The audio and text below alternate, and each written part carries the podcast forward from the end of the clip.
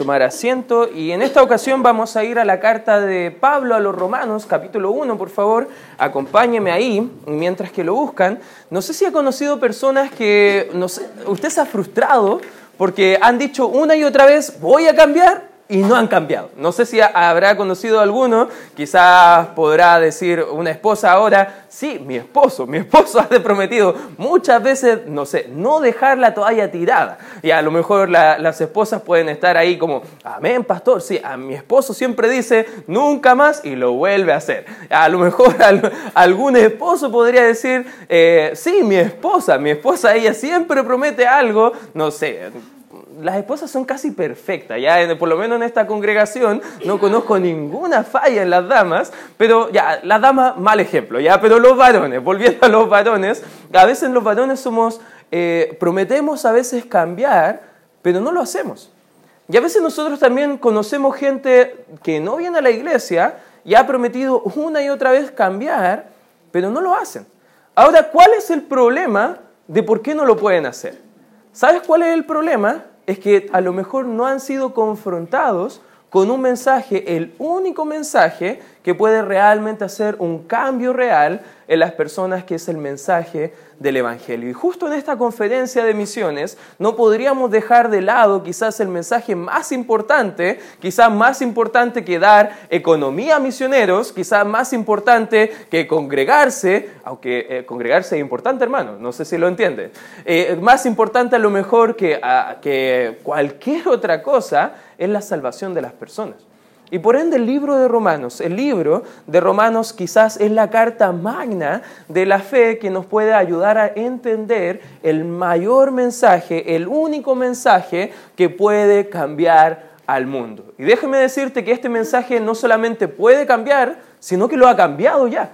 Ya el apóstol Pablo ha mencionado que él predicó este mensaje en todo el mundo antiguo conocido y él ha podido ser limpio de la sangre de las personas que iban rumbo al infierno. Hay muchos cristianos a lo largo de las épocas que han llegado a ver el libro de Romanos como el libro más importante por lo menos de todas las cartas del apóstol Pablo.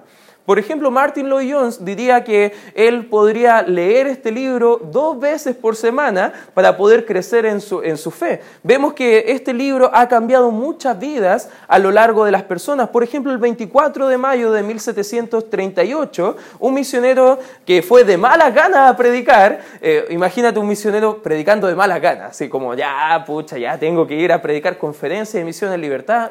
Oh, esa iglesia, hay el hermano Mirko siempre cantando a lo mejor con la guitarra, no hay otro que cante con la guitarra, y llega así el misionero, empieza a predicar de mala gana, y adivina qué libro estaba predicando. Este libro. Y estaba predicando este capítulo. Y sabes qué? Una persona, quizás común y corriente que estaba ahí, y, que nosotros podíamos decir, pero esa persona no, no tenía ninguna influencia en lo mejor que haya recibido a Cristo, pero él fue un misionero llamado John Weasley, que él empezó a tener tan fuego, tanto fuego en su corazón de poder quizás predicar el Evangelio. Sí cometió muchos errores, pero él también fue una de esas personas que llegó a escuchar el mensaje de salvación y fue salvo incluso a través de una herramienta como un misionero que no quería predicar.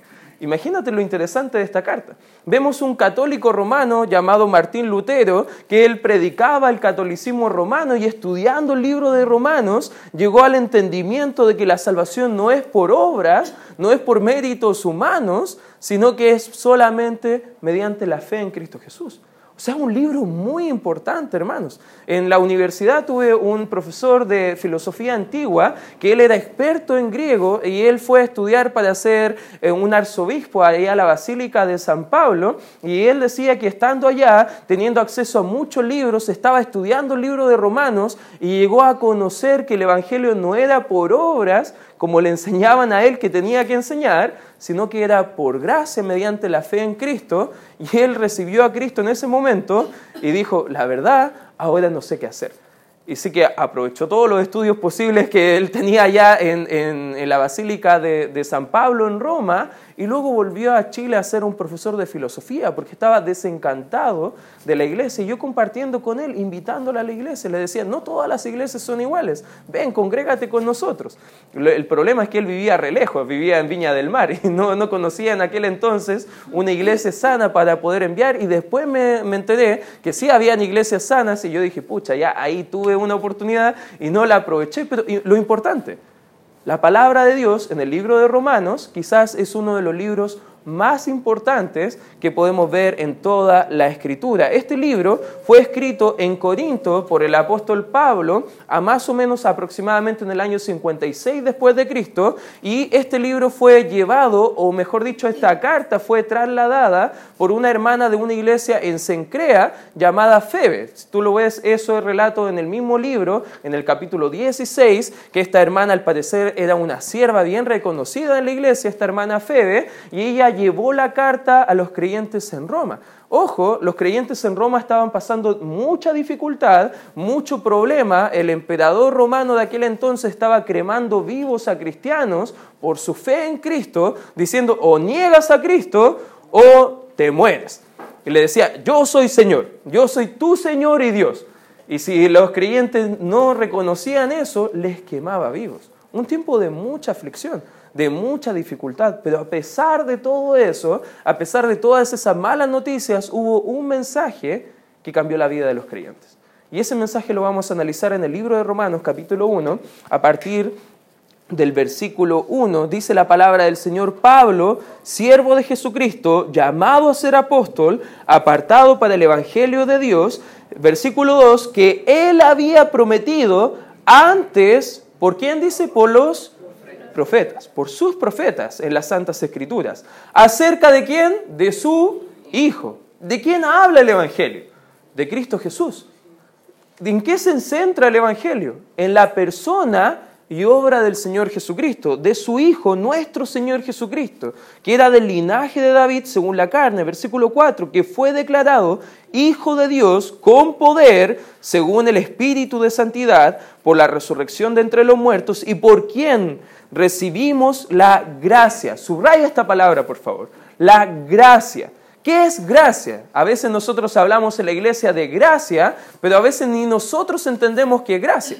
Para entender gracia necesitamos también entender dos términos que la Biblia habla. Primero, justicia. ¿Qué es justicia? Es que yo recibo lo que merezco. Por ejemplo, si un niño se porta mal y ya está con rebeldía abierta a sus padres, lo que la Biblia enseña que merece, lo justo, sería que el padre saque la vara y le discipline corporalmente. Eso es lo justo. A veces los niños dicen, no, pero mi papá es injusto, me está castigando. No, bíblicamente eso es lo justo. De hecho, más justicia según la Biblia es que saquen piedra, hermano, y lo apedree a su hijo. Pero no lo vamos a hacer. Ya eso era, era parte de la, de la ley en el Antiguo Testamento. Ya no estamos bajo la ley, estamos bajo la gracia. Amén, hermanos.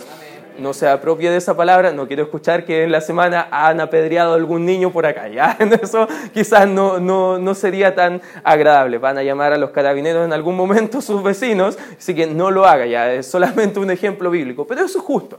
No sé si entiendo. Si un ladrón roba y lo pilla la policía, lo justo es que lo lleven preso, que sea procesado. Eso es justicia. El mundo clama por justicia, pero no sabe lo que clama, porque lo justo para cada hombre que ha pecado delante de un Dios santo, ¿sabes qué es? El infierno. Eso es justicia. ¿Lo entiendes, hermano? Eso es justicia de Dios, la ira de Dios sobre nosotros hay otro término que debemos entender que es misericordia.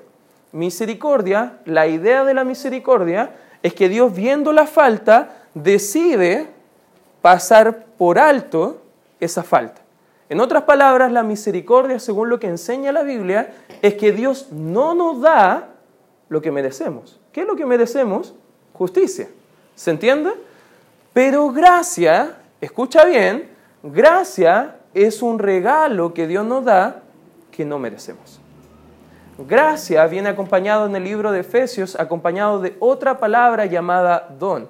Y en la mentalidad romana, un don era una ilustración bien hermosa de algo que no merecíamos. En la cultura griega y romana de aquella época, los señores que hospedaban a viajeros le invitaban a estar en su casa, les presentaban un banquete, ellos daban todo, eh, hospedaje gratis, comida gratis, y si no fuera todo eso poco, eh, cuando se iban, iban a darle un objeto muy preciado de la familia, ya sea un anillo, ya sea un arma o algo que le hagan entender a todos los que vayan por ahí, que puedan ver esa señal, ese don, que él era una persona muy generosa. Y sabes que en el libro de Efesios nos enseña que la gracia de Dios es el don de Dios. Nosotros pasamos hacia Él, Él nos hace un banquete, nos da morada, y además nos da algo que no merecemos, la salvación. ¿Te fijas que es un Dios de gracia nuestro Dios? Y sabes que eso, entendiendo esos tres conceptos, podemos eh, volver al libro de Romanos y poder entender un poco más cuál es el mensaje. Ahora fíjate, la palabra gracia, ese regalo fue dado, lo recibió Pablo. En otras palabras, Pablo era salvo. Amén, damos gracias a Dios que Pablo era salvo, si no el mensaje no tendría ningún sentido lo que estamos estudiando. Pero además de ser salvo, dice, y el apostolado para la obediencia a la fe en todas las naciones. Un pequeño paréntesis, hermano hay solamente 12 apóstoles según la Biblia. Estaban los 11, más un apostolado especial a los gentiles, que era del apóstol Pablo, que vemos en el libro de Apocalipsis que habían 12 tribus de Israel, 12 príncipes, y hay 12 columnas también en la santa ciudad con los nombres de los 12 apóstoles. Por ende, entendemos que no hay más, hay solamente credenciales apostólicas para algunos que ha elegido Dios mismo, que han estado con Él, que han sido testigos oculares de todo su ministerio y también de su resurrección. Y según la Biblia, el último que fue testigo ocular fue el apóstol Pablo. Ahora, ¿qué pasa con todos estos pseudo apóstoles de hoy en día? O están equivocados engañando a la gente, o están sinceramente equivocados y no saben que están engañando a la gente. Pero en cualquiera de los dos casos están equivocados, porque no hay apóstoles hoy en día. Solamente vemos en la escritura que hubieron doce apóstoles. No hay más, no hay menos, y si quiere debatir, bueno, ahí debate con la Biblia, porque no hay más, hermano. Pablo era un apóstol. Él tenía toda la facultad dada por Dios, toda la autoridad de incluso hacer milagros de parte del Señor. Nosotros, por más que queramos hacer milagros hoy en día, no tenemos esa habilidad. Los apóstoles sí. Un apóstol podía llegar y decir, ¿sabes qué? Estás enfermo con moquito, fuera mocos, ya, no hay más moquitos.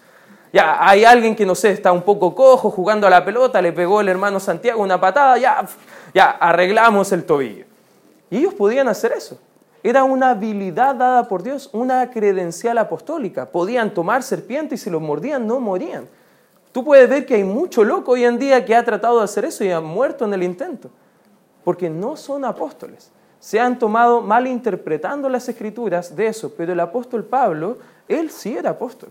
Él sí estaba hablando bajo la inspiración del Espíritu Santo lo que decía la palabra del Señor. Y fíjate que él recibió el regalo, él también recibió el apostolado, algo que no merecía, para ser obediente a la fe. Pero fíjate, una palabra interesante que nos ayuda a entender misiones es en todas las, ¿qué dice? Naciones. La palabra naciones ahí en el original tiene la idea de etnias tiene la idea de tribus. En otras palabras, no solamente está hablando de los 196 países que decía el, pastor Iván, sino que también está hablando de cada tribu del planeta. De cada, a lo mejor, eh, tribu indígena que haya a lo mejor en el sur de Chile, o quizá las miles que hay en el Amazonas, todas esas tribus deben ser alcanzadas también con el Evangelio. Y sabes que las naciones deben escuchar este mensaje para ser obedientes a la fe. ¿Y por qué Pablo predicaba esto? Fíjate la siguiente frase, por amor de su nombre. Hermano, ¿amas al Señor Jesucristo? Hubiese escuchado así, amén, que se cayera este templo. Pensé que voy a volver a hacer la pregunta. Hermano, ¿amas al Señor Jesucristo? Amén. ¿Sabes qué? Por amor a las naciones, por amor de su nombre, debemos amar misiones. ¿Lo entiendes? Porque Dios llama a obreros como el apóstol Pablo en su época para predicar un mensaje que puede cambiar vidas por amor de su nombre para que más personas le puedan conocer, para que más personas puedan tener una comunión con el Señor, para que más personas puedan recibir a Cristo como Salvador y pasar de muerte a vida espiritual, para que más personas podamos cantar un día todos reunidos allá en el cielo en la presencia del Cordero, Santo, Santo, Santo, porque tú eres digno. ¿Sabes que por amor a su nombre hacemos todo lo que hacemos? Por amor a su nombre leemos la palabra. Por amor a su nombre oramos, hermano. Por amor a su nombre nos congregamos.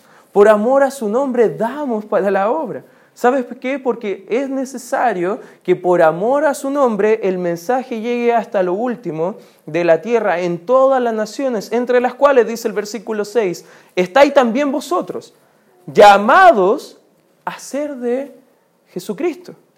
A todos los que estáis en Roma, amados de Dios, llamados a ser santos, gracia y paz a vosotros, de Dios nuestro Padre y del Señor Jesucristo. Y ahí sigue hablando desde el versículo número 8 de cómo él estaba orando por estas personas y oraba para que ellos conocieran el mensaje de salvación. Y casi la carta de, de, Romanos es una carta muy teológica, pero no debemos perder de vista que fue una carta dada a hermanos que estaban pasando dificultades en la fe para conocer bien cómo poder enfrentar todas estas dificultades. Y llegamos al versículo 13 y dice, pero no quiero, hermanos, que ignoréis que muchas veces me he procurado, me he propuesto, perdón, ir a vosotros, pero hasta ahora he sido estorbado para tener también entre vosotros algún fruto como entre los demás gentiles. ¿Te acuerdas que en la mañana estuvimos hablando del fruto? Estuvimos hablando de tener fruto a nuestra cuenta. Pablo estaba diciendo, ¿sabes qué? A lo mejor yo no estoy dando misiones, yo estoy ya en la, en obra de ir, de predicar el Evangelio y mi fruto es ganar almas. Mi fruto es poder ganar personas para Cristo. Y he ganado de todas las naciones, pero me falta Roma. He intentado ir, pero he sido estorbado. Y ahí estaba como deseoso porque quería ir a Roma primero y después a España, según lo que nos enseña el libro. Pero ahí él estaba como deseoso. ¿Por qué él estaba tan deseoso de ganar esas almas? Versículo 14 dice, a griegos y a no griegos. A sabios y a no sabios. Y subraya estas palabras, por favor. Soy deudor. Palabras potentes, hermano que no nos dejan indiferentes a nosotros. Y vamos a estudiar brevemente, en, breves minutos, qué significa esto. Pero fíjate el corazón del apóstol Pablo. Quería fruto. Quería por amor del nombre de Cristo llegar a todas las naciones. Quería, sentía una necesidad, una deuda que él tenía que pagar. No quería sentirse deudor, él quería saldar su, cuota de deuda con el Señor Jesucristo. Así que dice el 15, en cuanto a mí, pronto estoy para, eh, ¿qué dice? A anunciaros el Evangelio. Subrayala por favor en tu Biblia. A anunciaros el Evangelio también a vosotros que estáis en Roma. ¿Por qué? 16. Porque no me avergüenzo del Evangelio. Porque es poder de Dios. ¿Para qué dice la Escritura? Salvación. A todo aquel que cree. Al judío primeramente y también al griego. Porque en el Evangelio, fíjate la palabra que te expliqué antes, la justicia. La justicia de Dios. Se revela por fe y para fe. Como está escrito, más el justo por la fe vivirá. Vamos a orar y vamos a tratar de estudiar este mensaje que nos puede quizás transformar nuestras mentes para poder vivir misiones, disfrutar misiones y también poder mostrar este mensaje a más personas. Gracias Padre Santo por este tiempo donde podemos estudiar tu palabra, Señor. Y te ruego, Señor, que en esta hora me ayudes, Señor a poder enseñar sola y únicamente lo que enseña tu palabra, Señor. Tú habla a, través de mí, Señor, a mis hermanos en esta hora, que no hable mis pensamientos ni mis ideas, Señor, sino que solamente hable el contenido de tu palabra, Señor. Eh, Padre, ayúdanos, evita toda distracción que pueda haber en este local, Señor, de poder centrarnos sola y únicamente en tu palabra. Y al final del día, Señor, muéstranos claramente lo que nos quiere mostrar en nuestra vida, Señor, para tomar una decisión y poder cambiar nuestras vidas para glorificarte a ti y honrarte a ti cada vez más y más, Señor. Gracias, Padre Santo, por este tiempo donde vamos a estudiar tu palabra. En el nombre de Cristo Jesús oramos y pedimos tu bendición. Amén. ¿Sabes lo que hizo todo el cambio? Fue el Evangelio. ¿Sabes lo que hizo el cambio en el apóstol Pablo, siendo un fariseo, perseguidor de la iglesia? Que él estaba tan enseguecido con su religiosidad que llegaba a, llevar a creyentes a las sinagogas para ser apedreados por el Sanedrín. ¿Sabes que él era muy celoso de algo malo, religión? ¿Sabes qué hizo el cambio en esta, en esta vida? Fue el Evangelio de Cristo. Y si te preguntara, hermano, ¿el Evangelio cuando tú lo has recibido ha hecho un cambio en tu vida? ¿Me puedes decir amén? amén. A veces nosotros comenzamos hablando de que conocemos personas que no cambian, pero nosotros si somos salvos podemos cambiar, porque Dios ha hecho un cambio interno en nosotros, en nuestra alma, que nos ayuda a poder cambiar también hacia afuera. Si quieres, sigue leyendo el libro de Romanos, es muy interesante el libro. Capítulos 6, 7 y 8 te lo recomiendo, hermano porque de verdad son capítulos importantes, poderosos para poder entender cómo nosotros podemos tener cambios reales que perduran, pero ojo, esos cambios comienzan con un mensaje.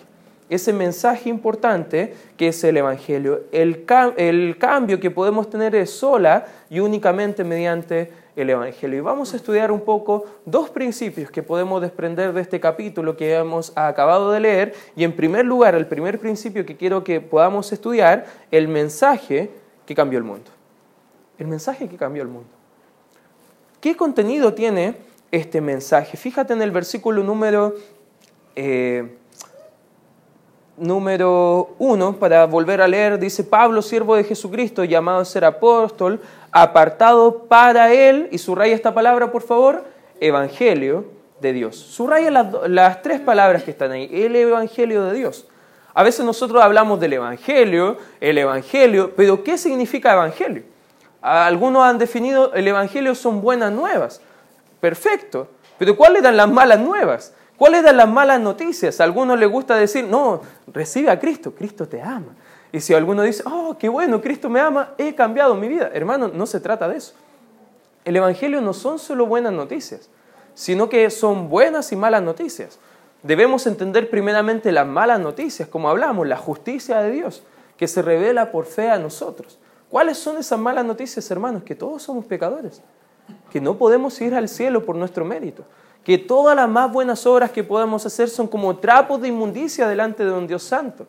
¿Sabes qué? Nosotros no podemos ganar el cielo, como dice la cultura general, más bien Cristo ya ha ganado el cielo por nosotros. Él ha pagado el precio con sangre, con precio de sangre por nosotros. El Evangelio tiene la idea de una buena noticia. ¿Sabes qué? El mundo está plagado de malas noticias. Puedes conocer personas que a lo mejor están luchando con violencia en sus familias, Puedes conocer gente que está luchando con drogadicción, con el alcoholismo. Puedes conocer jóvenes que están teniendo embarazos fuera del matrimonio, no deseados, y que ahora están luchando por abortar más encima. ¿Sabes qué? El mundo está plagado de malas noticias. Gente está luchando con depresión, con el abandono, con pobreza. Todas esas son malas noticias, pero ni se comparan con la peor de todas las noticias, que sus vidas a lo mejor están yendo rumbo al infierno. Y esa es la peor noticia de todas. Y la verdad es la gente quiere poner su esperanza en una religión, quiere poner su esperanza a lo mejor en un hecho que han hecho antes, como el bautismo, y a veces yo compartiendo el Evangelio en la calle, me topo con gente y le digo, que, eh, ¿tú sabes si mueres hoy irías al cielo? Me dicen, sí. Yo le digo, ah, qué bueno. ¿Y por qué? Es que fui bautizado. Como si el bautismo fuera salvación.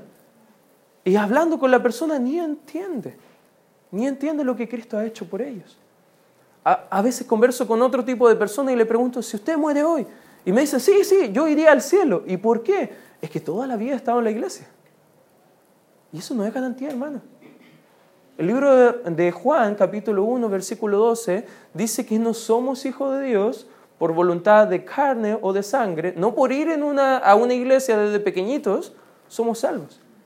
Sino recibiendo a Cristo como nuestro Señor y Salvador de forma personal, ahí podemos ser salvos. Por eso, padres presentes que traen sus hijos a la iglesia, asegúrate de la salvación de tu hijo. Porque no es tarea solo de los hermanos de la iglesia animales y compartirles el Evangelio. Amén, hermanos. Más bien tú como padre deberías estar preocupado por el alma de tu hijo. Porque la mala noticia es que si tu hijo muere y no es salvo, no va a estar en el cielo como tú. Y eso serían horribles noticias, hermano. Son pésimas noticias. Este mundo está plagado de malas noticias. Pero vamos a ver qué son, en resumen, este Evangelio. Primera de Corintios, acompáñeme rápidamente ahí. Primera de Corintios, capítulo 15.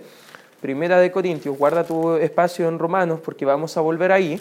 Primera de Corintios 15, versículo 3.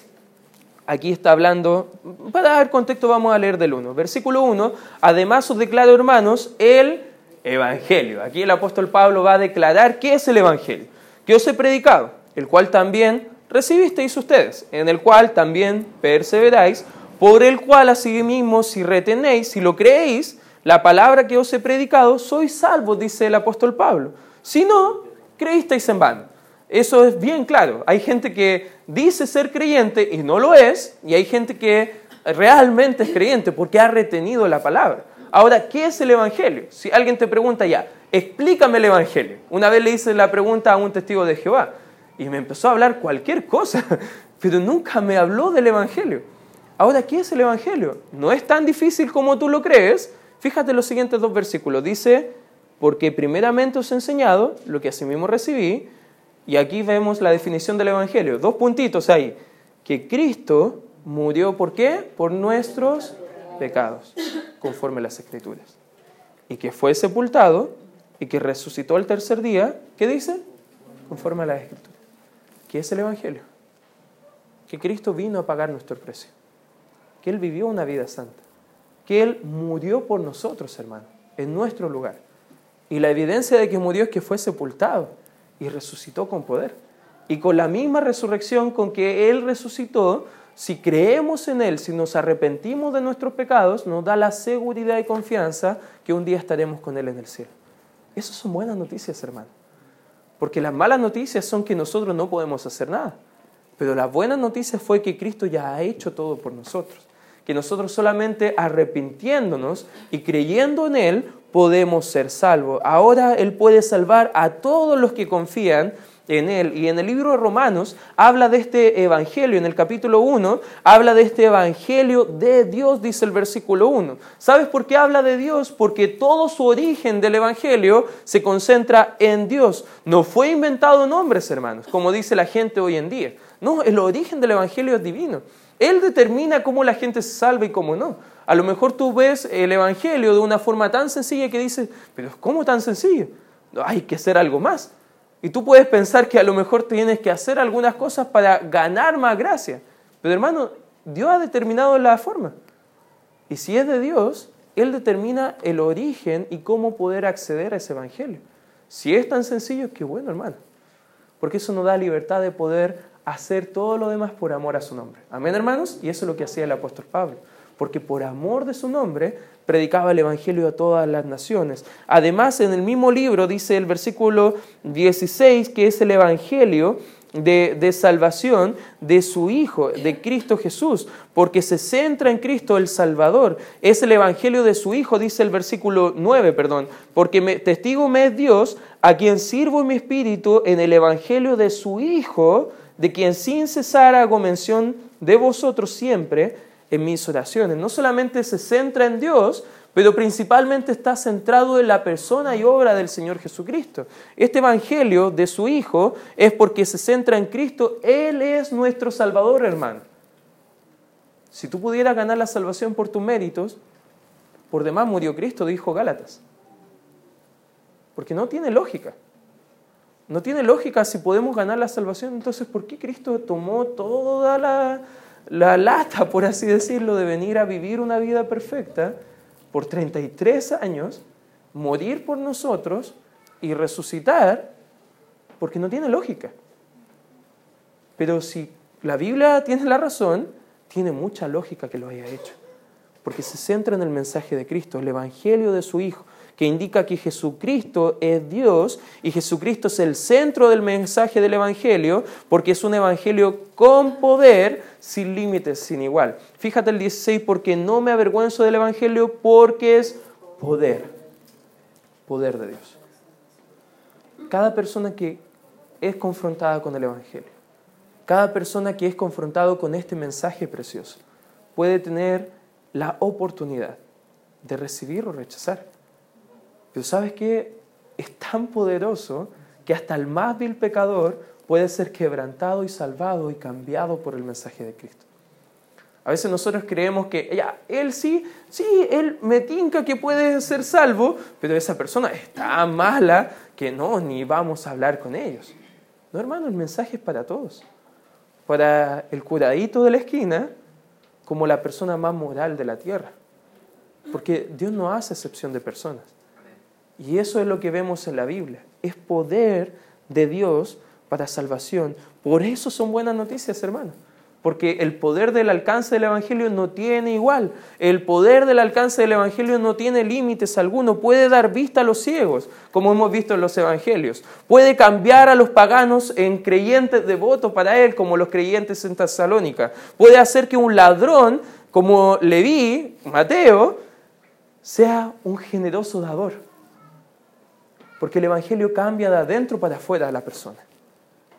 Y si somos creyentes, vamos a ver cambio, hermano. Porque eso es lo que hace el Evangelio. Nos transforma. Nos transforma de verdad. Porque al encontrarnos cara a cara con el mayor mensaje que una persona puede entender, es un mensaje que es digno de ser compartido. Por eso misioneros dejan todo lo que estaban haciendo para poder compartir este mensaje poderoso a todas las naciones. Algunos han sido arquitectos, abogados, haciendo grandes cosas con planes terrenales que algunos podrían decir, ¿y por qué abandonaron? ¿Por qué hacen cosas locas?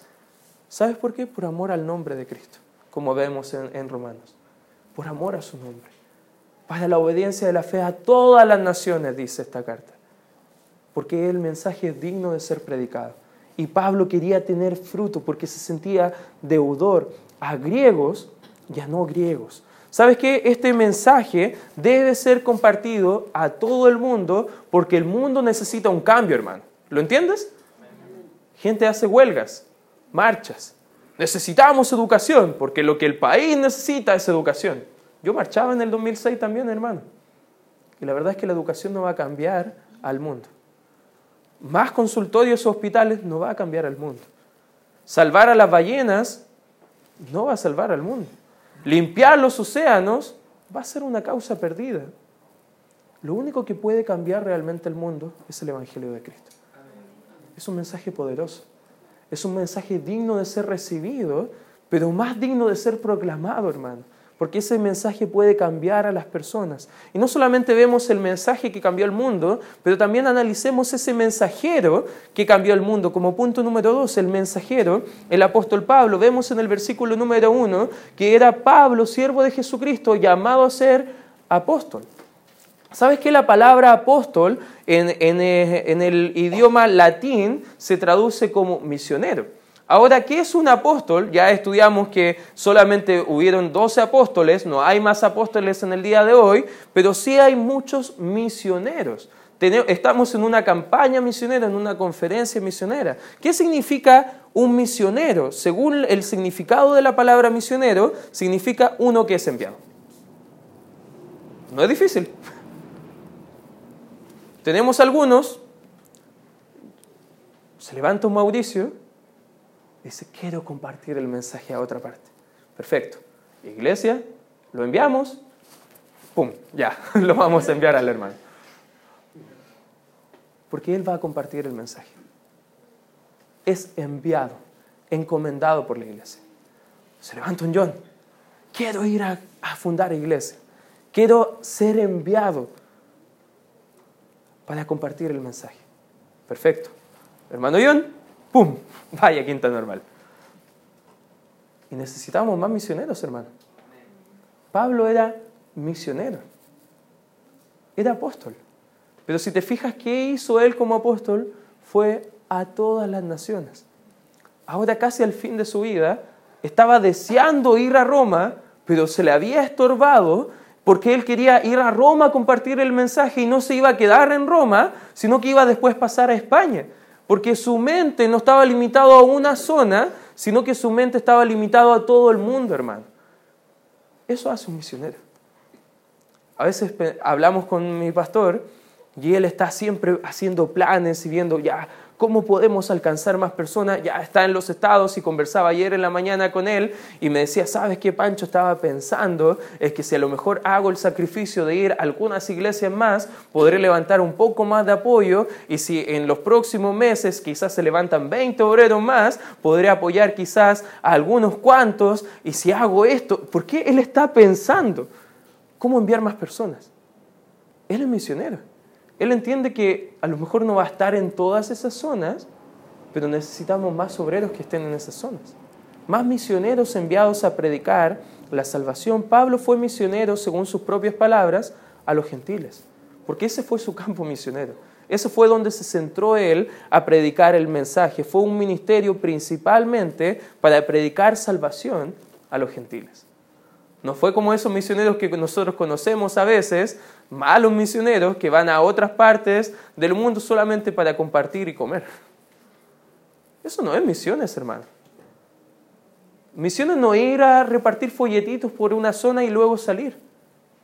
Lo vimos ayer en la obra misionera en Hechos 14. Establecer discípulos, confirmar sus ánimos, predicar el Evangelio. Y cuando hay discípulos comprometidos, establecer ancianos y encomendarlos a la obra. Esa es la meta de la iglesia, hermano. Que más hombres se levanten a poder realizar la obra del Señor Jesucristo. Pero no solamente vemos a Pablo el, misionero, pero también el Pablo el siervo. Fíjate el versículo 1, Pablo siervo de Jesucristo. La palabra siervo ahí en el original es doulos, que tiene la idea de ese, de ese esclavo que estaba en los barcos de aquel entonces eh, con un remo, con las dos manos, y había otro esclavo en el otro lado con otro remo en otras dos manos, y había una persona que le decía, rema. Y ahí él... Y venía de nuevo el Señor y le decía, rema. Esa era toda la función del logros.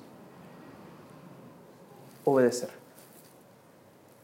Y hermano, el mensajero que cambió el mundo, a veces nos gusta enfatizar, apóstol. Pero él era siervo de todos. Filipenses dice que era siervo del Señor Jesucristo. Y este siervo fue un esclavo voluntario del Señor Jesucristo. Esas son las características que Dios usa de un obrero. No es aquel que viene a golpear la mesa, hermano, es aquel que viene a servir a otros. Es aquel que está para servir a otros. Y eso es como vemos el apóstol Pablo hablando a otros. Pablo también vemos como a él como deudor en el 14, dice al final, soy deudor.